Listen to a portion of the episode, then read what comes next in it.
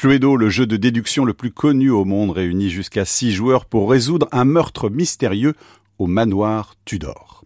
Posez des questions pour déterminer le lieu et l'arme du crime ainsi que son coupable. Trouvez la bonne combinaison avant vos adversaires. Mais attention, vous n'avez le droit qu'à une seule accusation.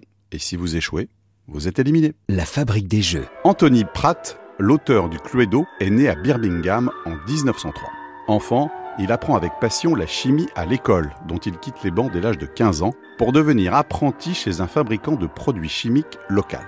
Pas de diplôme, pas de perspective, il se lance finalement dans une carrière musicale grâce à ses talents de pianiste. Pendant l'entre-deux-guerres, Anthony joue des récitals sur des bateaux de croisière ou dans des hôtels de campagne, et il voyage ainsi jusqu'à New York ou en Islande. Il découvre alors une forme de divertissement très en vogue dans ses belles demeures, les soirées meurtres et mystères, aussi appelées Murder Party. Le concept est simple, des acteurs et des clients de l'hôtel jouent les personnages d'un complot impliquant le meurtre d'un invité.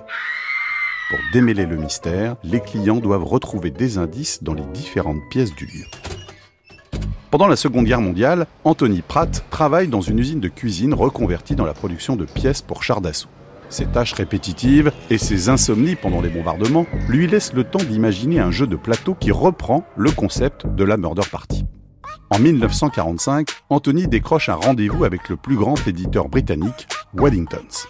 Son jeu, Murder, est signé presque immédiatement, mais les pénuries matérielles de l'après-guerre repoussent sa sortie jusqu'en 1949 l'éditeur renomme astucieusement le jeu Cluedo, contraction de clou, indice, et de Ludo, le nom anglais du jeu des petits chevaux.